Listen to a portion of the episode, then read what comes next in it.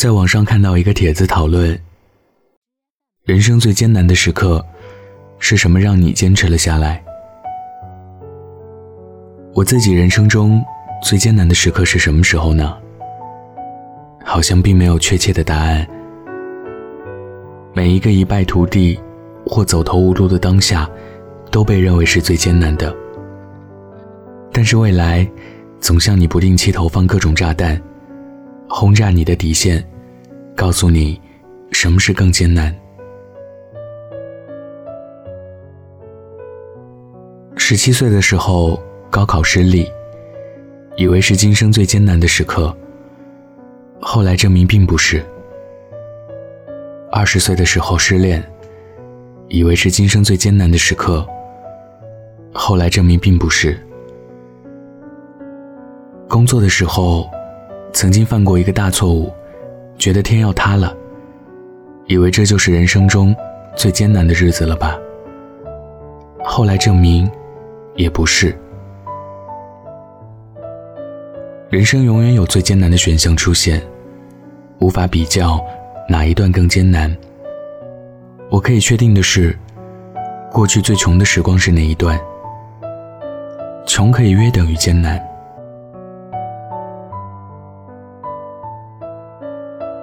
二零一三年，辞掉刚做没多久的工作考研，考完后回家过了个春节，又回到北京等分数线。心里一片茫然。临走时，大哥给我塞了一千块钱。我揣着这一千块钱，在大年初五登上了火车回北京，暂时借住在二哥的房子里。二哥是医生，那时候刚来北京工作，薪水微薄，租住在医院附近一个又破又旧的小区里。房子是那种客厅很小的旧格局，三间屋子分别住了三户人家。客厅常年没有光，厨房的桌子和煤气灶上沉淀着经年不除的污垢，墙上挂着三个马桶圈。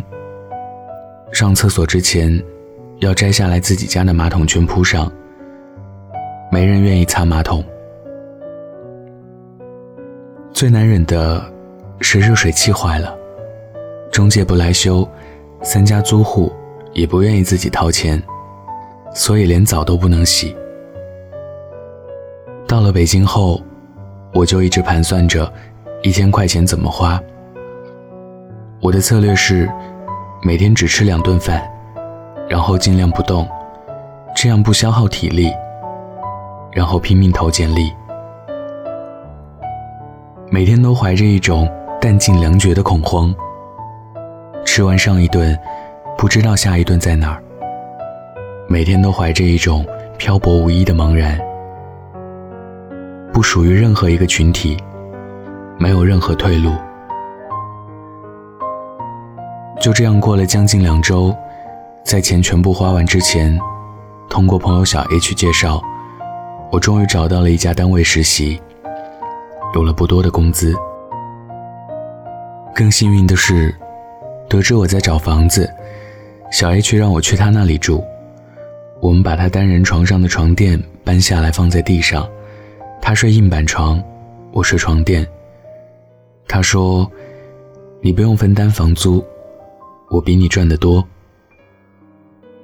我暗暗告诉自己，要一辈子都记得，这个朋友在艰难时刻帮过我。虽然住在一间房里，但我和小 H 很少能够有时间坐下来聊一聊。他一般都要加班到十一二点才能回来。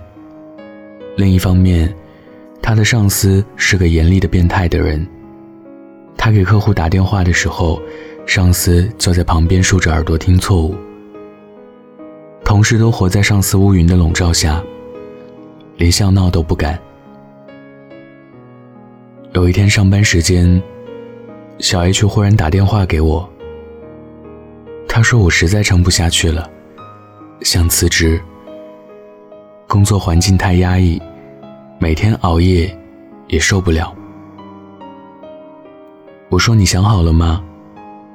你在这个事务所才待了半年，没有积累足够的工作经验，不好跳槽到下一个单位。他说：“我想好了，真不想干。”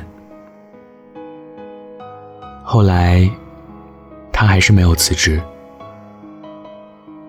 他说：“在这座城市里，没房子，没亲人，没存款，每口吃的饭，每月住的房，都要真金白银来换。下一份工作没找到，这份工作哪儿敢随便辞？当初进入职场的新鲜感消失殆尽。当我们发现自己离梦想成为的那种人很遥远时，”当疲惫和委屈涌来时，是靠什么撑下来的？都是一些很基本的、谈不上高尚和伟大的东西，是生存，也是自尊心。不敢没有工作，不敢任性，不敢偷懒，不敢随便放弃。没人逼着你撑，你自己都能逼着自己撑下来。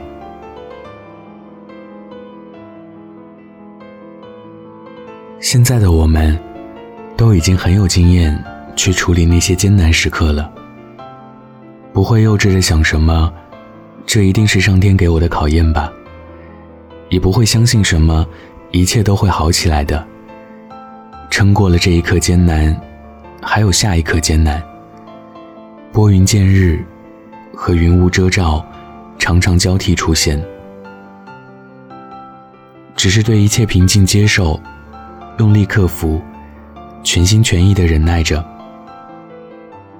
就像练习瑜伽，做很令人疼痛的动作时，老师会温柔地说：“接受疼痛，适应疼痛，你的身体就会成长。”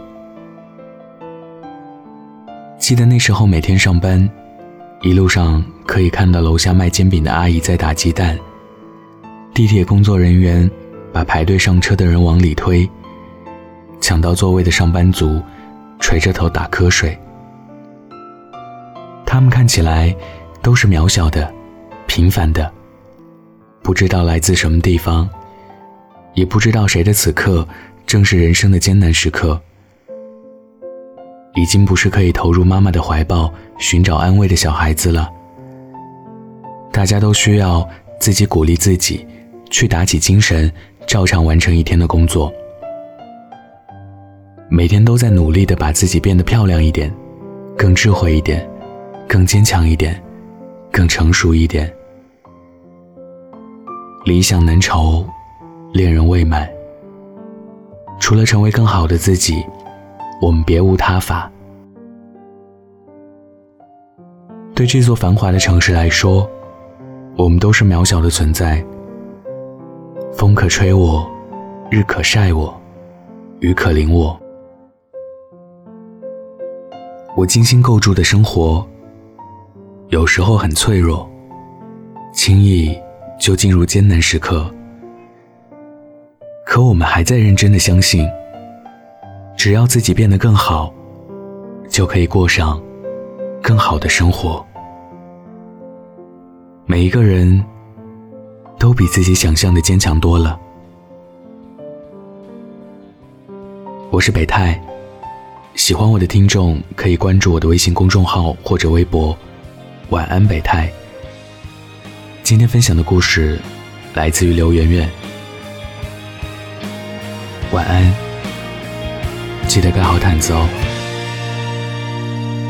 敢讲这是失去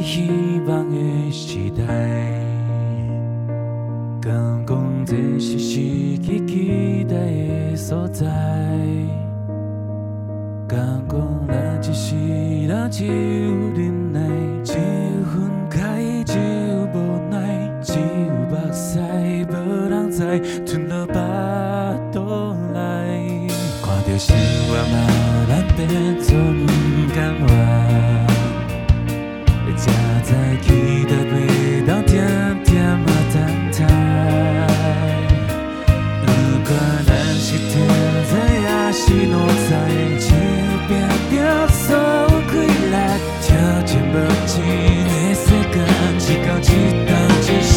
人都以为一百个一百，不知影谁的安排，命运好歹，只能拢一款。有时阵想要放弃，想要忘，但想要流目屎。但这天我过去，苦一天来，人生滋味才了解，为着彼个将来，爱自。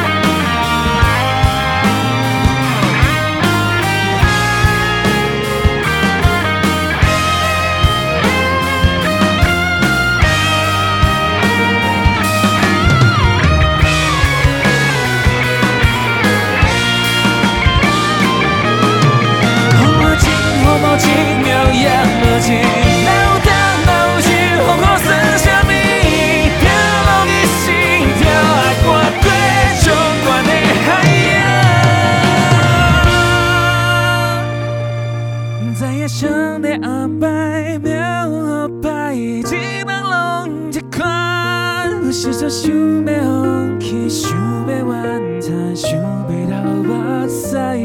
但此刻我还没去靠近过来，理性准备下脑海，回忆来将来，还是勇敢在勇敢。